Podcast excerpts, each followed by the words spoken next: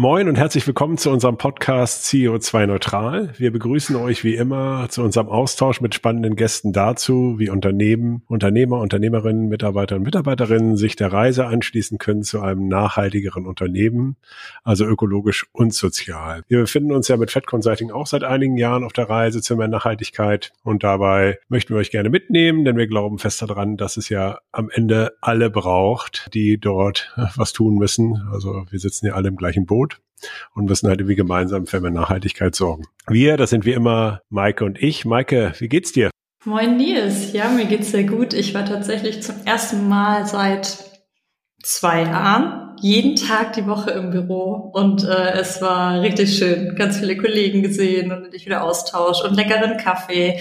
Also ich glaube, ich gehe ganz beseelt ins Wochenende. Und dir? Ja, mir geht's auch super. Es wird ja jetzt wieder ein bisschen wärmer. Gestern mit dem Schneeeinbruch und so, das war noch so ein bisschen, naja, mal schauen. Aber äh, ich freue mich halt irgendwie auch in diesem ganzen Wahnsinn außenrum, äh, jetzt mal wieder in dem Podcast, uns mal dem Klimathema wieder zuzuwenden. Wen haben wir denn heute als Gast?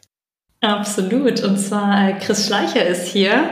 Äh, Chris, du hast äh, über zehn Jahre bei der Hypo Vereinsbank gearbeitet und bist jetzt aber mittlerweile auch schon seit über drei Jahren selbstständig und Gründer von CO2 Positiv und beschreibst dich als The Partner for Carbon Neutral and Sustainable Business. Chris, schön, dass du bei uns bist und herzlich willkommen. Hallo Maike, hallo Nils. Ich freue mich, dass ich dabei sein darf. Ja, wir starten immer äh, ganz, äh, ganz entspannt rein in unsere Folgen und zwar mit der Frage, wie du denn eigentlich zum Thema Nachhaltigkeit gekommen bist. Also würdest du sagen, das war schon immer eigentlich dein Thema? Gab es irgendwie ein entscheidendes Erlebnis? Kannst du uns da mal so ein bisschen aufschlauen? Ähm, ja, gerne. Du hast ja schon erwähnt, dass ich äh, zehn Jahre bei der HVB gearbeitet habe und ähm, ja, ehrlich gesagt, ich glaube, selbst in meinen letzten Jahren ähm, wusste ich nicht mehr als dass wir einen Nachhaltigkeitsbericht äh, veröffentlichen müssen, sagen wir mal, äh, Betonung liegt auf dem Wort müssen. Und ja, 2018 bin ich dann da raus und habe mir ganz bewusst die Frage gestellt, äh, was mir eigentlich wichtig ist, habe entsprechende Bücher gelesen und überlegt, was ich für, ein, für einen Beitrag eigentlich leisten möchte und was ich bewegen möchte in meinem Leben und äh, ja, bin so sehr schnell bei dem Thema Umweltschutz gelandet und habe mir dann die Frage gestellt, äh, was ich dann mit dem, was ich in zehn Jahren Bank äh, gelernt habe, äh, wie ich da dann irgendwie meinen Beitrag leisten kann. Und ja, bin dann auf das Thema Nachhaltigkeit ähm, gestoßen oder Nachhaltigkeitsmanagement. Habe mir gedacht, okay, das ist ein weiteres äh, Konzept, nicht fern von anderen Konzepten, die ich in der Bank umsetzen musste. Und ja, habe mir dann gedacht, Beratung äh, kann man natürlich auch gut machen, klassische Beratung, aber dann eben mit dem Thema ähm, oder mit dem Schwerpunkt eben Nachhaltigkeit und ja, bin dann aber letztlich äh, auf dem Wege auch schnell auf das Thema CO2 und, und Klimaneutralität gestoßen. Du hast ja einen sehr starken Fokus jetzt auf dem Thema CO2-Fußabdruck. Warum hast du dich denn genau für dieses Thema entschieden und warum müssen denn äh, Unternehmen ihren CO2-Fußabdruck ermitteln? Ja, gute Frage. Ähm, letztlich äh, bin ich als Banker natürlich irgendwie ein, ein, ein Zahlenmensch oder zumindest ich in mein, meiner Rolle und äh, mag Zahlen. Ähm, CO2-Emissionen sind einfach konkret messbar, während das ganze Thema äh, Nachhaltigkeit ja, wie ihr auch kennengelernt habt, ja doch eben sehr, sehr vielfältig ist und auch viele Themen umfasst, die eben auch nicht so leicht messbar sind. Ich mag Zahlen und Dinge, die, die einigermaßen konkret äh, werden. Und ähm, ja, unabhängig davon äh, ist es aus meiner Sicht auch letztlich das, äh, das elementare, das wichtigste äh, Thema in, in, im Rahmen der Nachhaltigkeit, was wir einfach ganz zwingend äh, angehen müssen und was auch letztlich am weitesten weg ist äh, gefühlt von der Dringlichkeit, gerade für uns hier irgendwie in, in Deutschland auch beispielsweise. Deswegen habe ich mich dann für das Thema entschieden. Ja, auf den zweiten Teil der Frage, Nils, ähm, warum Unternehmen da äh, loslegen sollten und äh, ihren äh, CO2-Fußabdruck berechnen lassen sollten, ist natürlich in erster Linie, dass die Politik aus meiner Sicht einfach viel zu langsam ist. Das heißt, die Unternehmen, die eben die Ressourcen haben und äh, auch die, die finanzielle Power, können hier natürlich dann sehr, sehr gut einen Beitrag eben zum Klimaschutz leisten. Also das als ersten Grund, denn nur was man letztlich messen kann oder was man misst, kann man am Ende dann auch äh, entsprechend äh, verändern, also CO2-Emissionen reduzieren oder eben auch dann durch die Kompensation eben äh, einen Beitrag leisten durch CO2-Bindung. Ja, und auf der anderen Seite als zweiten Grund ähm, bietet das natürlich auch äh, in der heutigen Zeit einfach Vorteile. Ähm, sprich, es ist fürs Image natürlich äh, gut und es wird ja auch einfach, wie ihr auch wisst, einfach auch eingefordert inzwischen von den jüngeren Bewerbern, Bewerberinnen und auch, sage ich mal, im Wettbewerb ähm, wird es immer mehr zum, zum Faktor. Das bringt mich letztlich zum dritten Grund. Es wird nicht nur durch den Wettbewerb und durch sozusagen Geschäftspartner immer mehr eingefordert, sondern natürlich auch durch die gesetzlichen äh, Rahmenbedingungen, die einfach in den nächsten Jahren Berichtspflichten und so weiter äh, ausweiten werden, so dass eben immer mehr Unternehmen letztlich zu ihren umweltrelevanten Auswirkungen und somit eben auch den, den klimarelevanten Auswirkungen letztlich berichten müssen.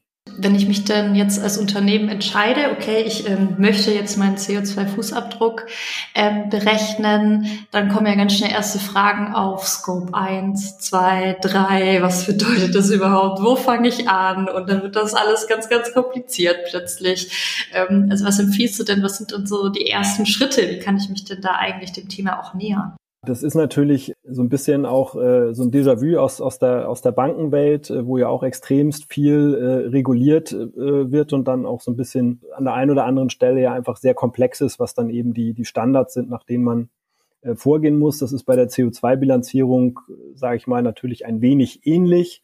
Es gibt das Greenhouse Gas Protokoll als Standard, ähm, so weltweit genutzt wird, eben um eine CO2-Bilanz zu erstellen. Also den Standard sollte man natürlich irgendwie auch nutzen.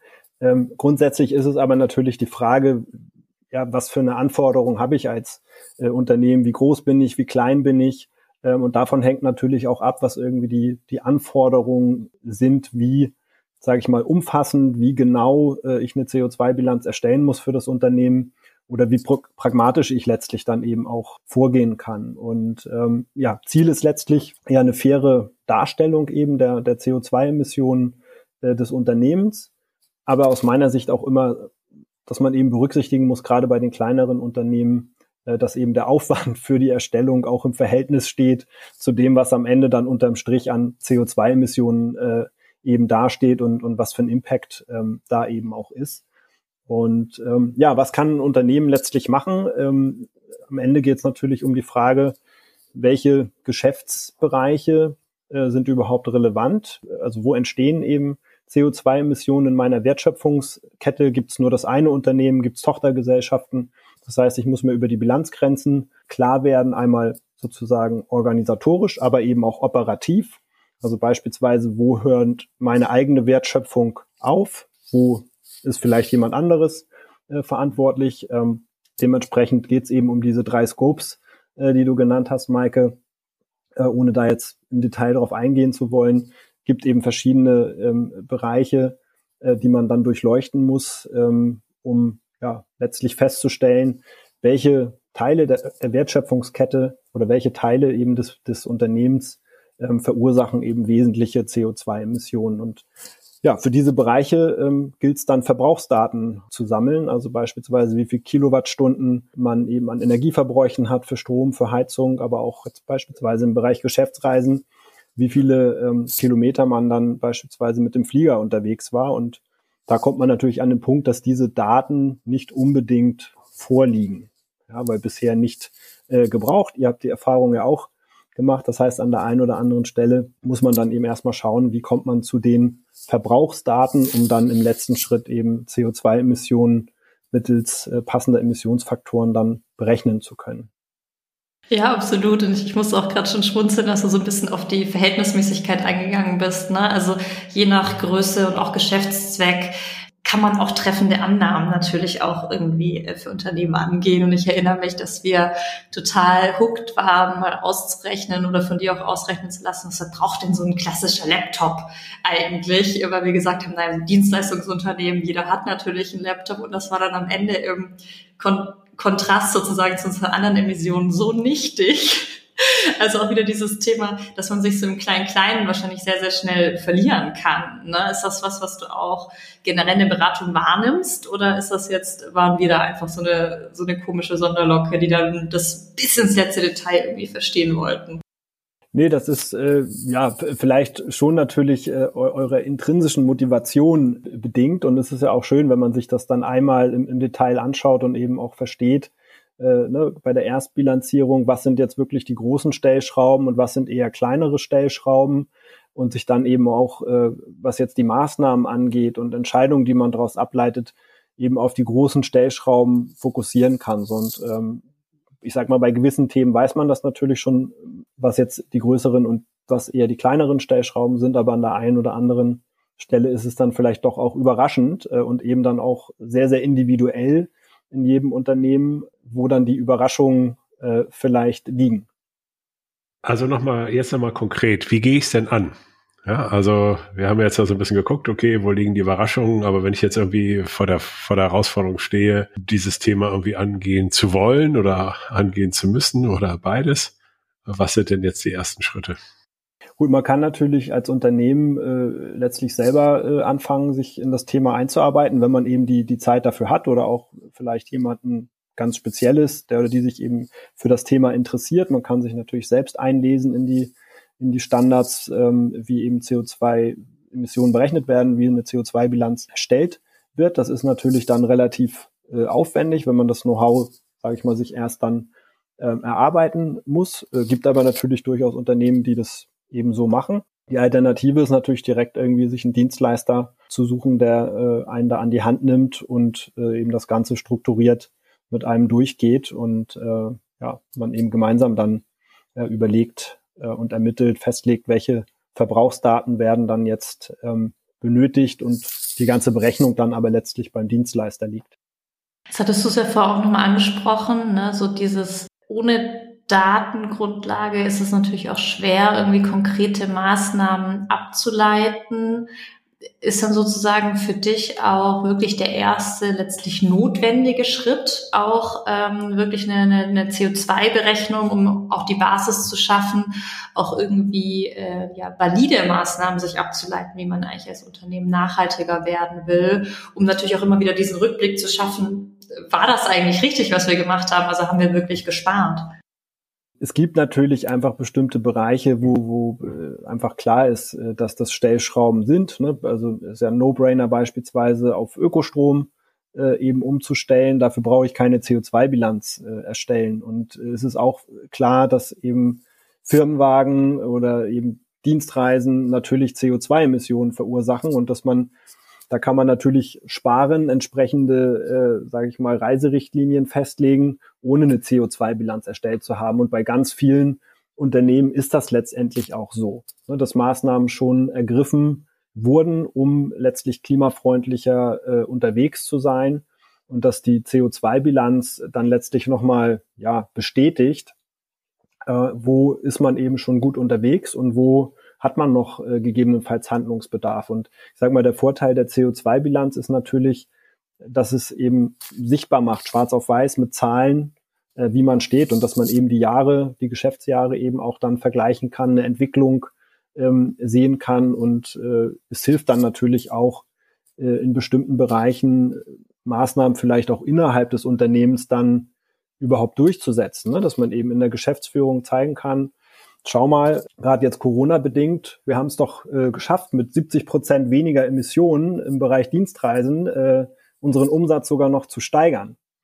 Und es hat funktioniert. Und das ist natürlich dann eine schöne Blaupause, äh, um eben Ziele festzulegen und äh, ja, Maßnahmen dann, dann abzuleiten, wenn man einfach schwarz auf weiß Zahlen hat.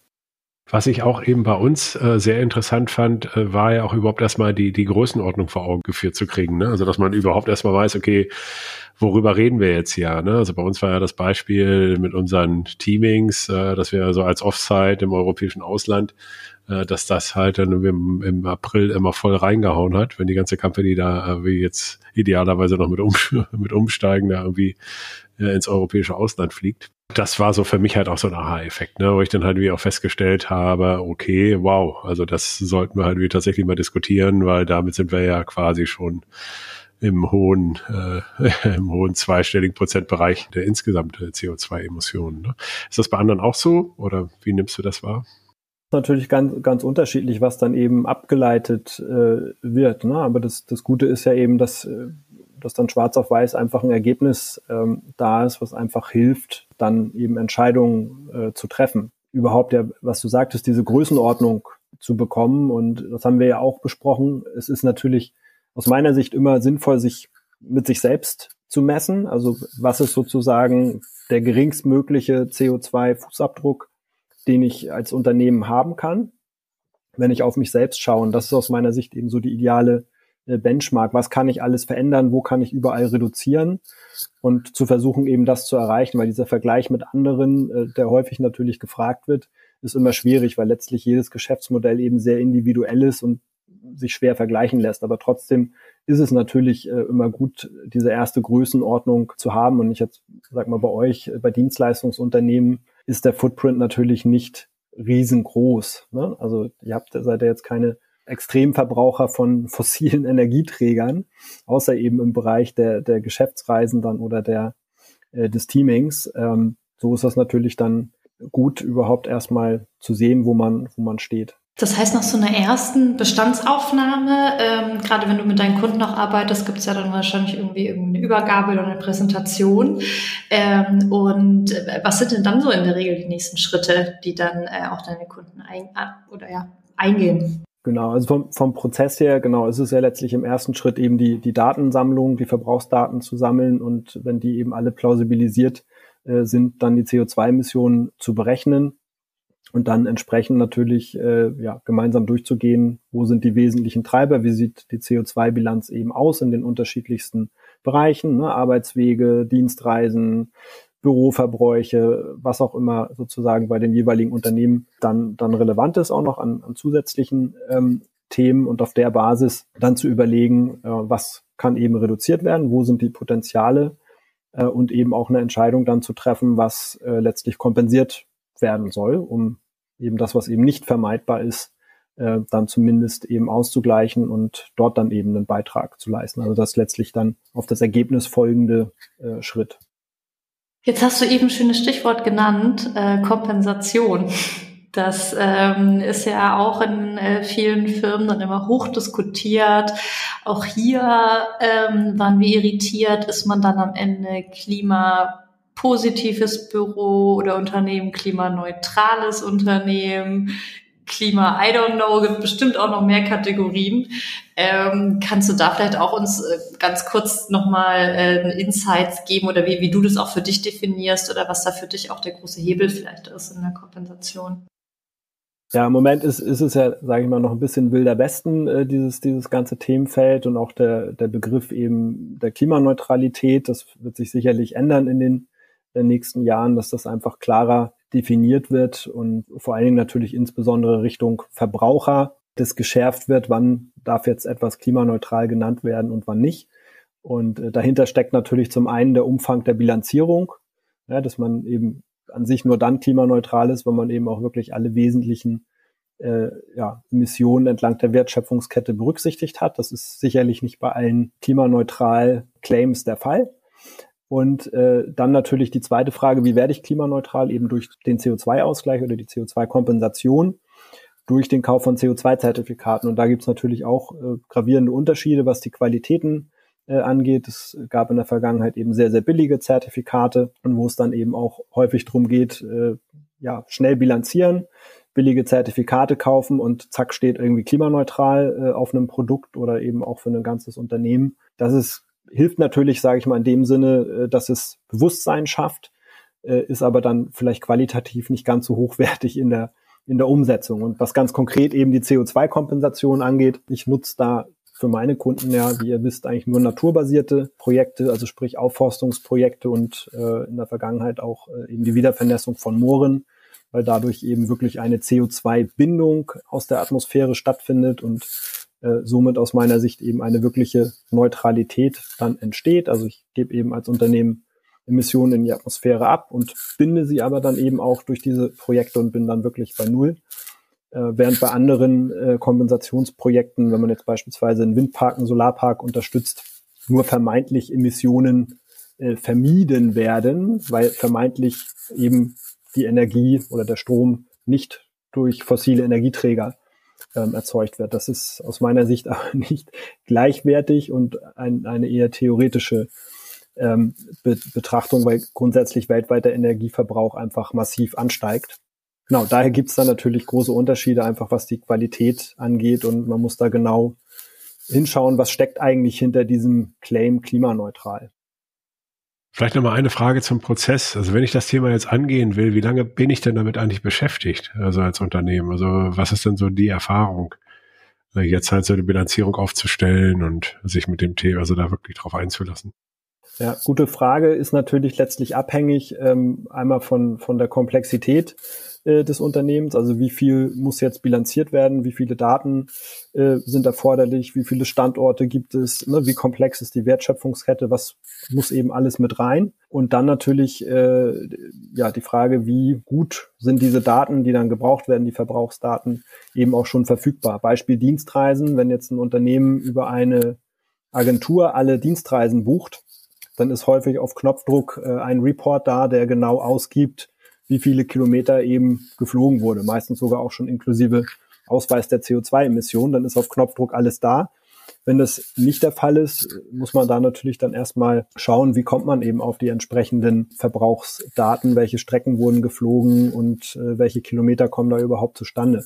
Ähm, von daher ist es eben sehr abhängig davon und natürlich auch ähm, davon, wie, ja, inwieweit jetzt interne Ressourcen zur Verfügung stehen für das Thema. Also ich erlebe es eben häufig, dass es dann doch eben nur Prio Z hat, weil das Tagesgeschäft natürlich insbesondere in diesen sehr, sehr ja, schwierigen Zeiten, in, in denen wir uns ja bewegen mit äh, Corona-Maßnahmen, ähm, mit hohen Energiepreisen, äh, da ist häufig natürlich das Tagesgeschäft dann an erster Stelle. Und somit kann es halt schon mehrere Monate dauern und sagen wir mal, wenn es jetzt Extremsituationen sind, äh, weil es eben ein beilaufendes Thema ist sozusagen neben dem Tagesgeschäft, ähm, auch mal noch länger dauern. Und das Positive ist natürlich dabei aber, dass in der Regel ja kein Zeitdruck da ist, außer bei den Unternehmen, die eben berichtspflichtig äh, sind und zu einem bestimmten Datum äh, eben die, äh, die Zahlen brauchen, weil es veröffentlicht werden ähm, muss. Aber bei allen anderen kann man es natürlich auch eben, wenn man es positiv betrachtet, ganz bequem nebenbei machen. Und es ist eben dann fertig, wenn es fertig ist, sollte aber im Idealfall natürlich jetzt auch nicht äh, ewig sich, sich hinziehen das ist auch die Erfahrung, die wir gemacht haben. Also es, es, läuft halt schon eine Zeit lang nebenbei, aber es ist ja nicht so ein, so ein wahnsinnig hoher Aufwand, sondern das ist natürlich so, wenn ich jetzt irgendwie die Reisedaten haben will äh, von irgendwelchen Dienstleistern oder die Buchhaltung irgendwie eingebunden wird, dann haben die natürlich auch nicht sofort Zeit. Dann wird das Thema dann halt irgendwie erstmal nach dem Jahresabschluss gelegt und so weiter und so fort. Also das bedeutet, dass dann halt über die, äh, die Rückläufer dann teilweise ein bisschen länger dauern. Äh, aber das ist ja eben der, der wirkliche Aufwand äh, beziffert sich eigentlich eher in Stunden als jetzt in wirklich, als in wirklich Tagen, zumindest jetzt in so einer kleineren Größenordnung, wie wir sie haben. Aber eine andere Frage, wie ist das eigentlich? Wo starten die Projekte denn? Siehst du auch top-down startende Projekte oder ist das alles bottom-up? Also wer muss eigentlich eingebunden sein, damit es überhaupt äh, erfolgreich wird, aus deiner Erfahrung? Du meinst jetzt, was sozusagen die, die Organisation selber angeht, welche Hierarchiestufen? Ähm, in der Regel kommt, kommt natürlich der Auftrag aus, aus der Geschäftsführung und dann ist es eben ganz unterschiedlich, wer es operativ dann, dann umsetzt. Ne? Das kann letztlich äh, ja, die Praktikantin sein oder der Werkstudent äh, oder es ist eben der oder die Nachhaltigkeitsbeauftragte. Ähm, ganz unterschiedlich. Und je nach Komplexität des Unternehmens äh, ist es dann natürlich notwendig, entsprechende ähm, ja, weitere Ansprechpartner einzubinden. Ne? Du sprachst eben die Bereiche an, die dann notwendig sind, Buchhaltung, Personal, Einkauf gegebenenfalls, IT-Abteilung, je nachdem, wer eben dort am besten weiß, äh, wie die Daten verfügbar sind und wo man die Daten eben auch, auch her äh, bekommt. Und ja, dadurch ist es in der Regel, sage ich mal, sehr auf operativer Ebene, und landet dann am Ende eben natürlich bei der Ergebnispräsentation dann auch äh, wieder Richtung, je nach Unternehmensgröße eben dann bei der Geschäftsleitung äh, oder eben den entsprechenden Managementbeauftragten. Ja, Chris, vielen lieben Dank für deine Zeit. Ein Thema, das äh, elementar wichtig ist, äh, wie wir glauben, für jedes einzelne Unternehmen, das jetzt vielleicht nicht gerade eine One-Man-Show ist wie du. Wobei ich weiß nicht, hast du dir deinen eigenen äh, CO2-Fußabdruck mal ausgerechnet eigentlich aus Interesse? Ja, ich habe mich natürlich da äh, auch, auch sozusagen mit dem privaten CO2-Fußabdruck äh, in, intensiv äh, beschäftigt und mache das natürlich für mich, für mich selber auch. Das läuft ja sozusagen ineinander dann, ne, was beruflich und privat bedingt ist. Vielen Dank. Wir geben immer am Ende unserem Gast noch äh, die Möglichkeit, einen Appell loszuwerden. Das heißt, falls du jetzt einen Punkt nicht machen konntest oder nochmal äh, etwas sehr betonen möchtest, dann äh, hast du jetzt die Chance. Ja, vielen, vielen Dank euch. Ähm, ja, ihr werdet euch vielleicht ein bisschen, bisschen wundern. Ähm, ich bin aber sozusagen aufgrund meines Backgrounds äh, eben nicht der, der Verfechter jetzt äh, des sich zu Tode bilanzierens, sage ich mal, ja, das alles zu genau zu machen. Ähm, aus meiner Sicht sind die großen Stellschrauben völlig klar, die vor allen Dingen die großen Unternehmen natürlich angehen müssen. Das heißt, Ziel muss sein, äh, keine fossilen Energieträger mehr zu verfeuern und dann würde eigentlich automatisch die, die ganze Lieferkette letztlich klimaneutral äh, werden. Also diese Stellschraube ist aus meiner Sicht klar. Daher ist es, sage ich mal, was die Bilanzierung angeht, so wie ihr es ja auch ein bisschen beschrieben habt, gerade für die kleineren, mittleren Unternehmen natürlich wichtig, das einfach mal zu machen, aber es auch eben so pragmatisch und effizient wie möglich eben anzugehen, um für sich einfach eine gute Indikation zu kriegen, wo steht man, welche großen Stellschrauben hat man, um einen Beitrag zu leisten und eben das auch als Anlass äh, zu nehmen, so wie ihr das ja auch macht, äh, eben über wirklich hochwertige äh, Kompensationsprojekte dann auch hier eben finanziell einen Beitrag zu leisten. Und dafür ist natürlich die CO2-Bilanz äh, eben die Basis, äh, um dann durch einfach finanzielle Mittel einen Beitrag äh, zu leisten. Und ja, das ist eigentlich mein, mein Appell, dass einfach auch die kleineren mitmachen sollen, ne, das Ganze dann pragmatisch angehen, äh, nicht, nicht zu kompliziert und äh, ja, einfach einen, einen Beitrag äh, zu leisten in dem Bereich. Chris, vielen Dank für deine Zeit und äh, den äh, sehr spannenden Austausch. Sehr gerne. Danke, Maike. Danke, Nils. Danke, Chris.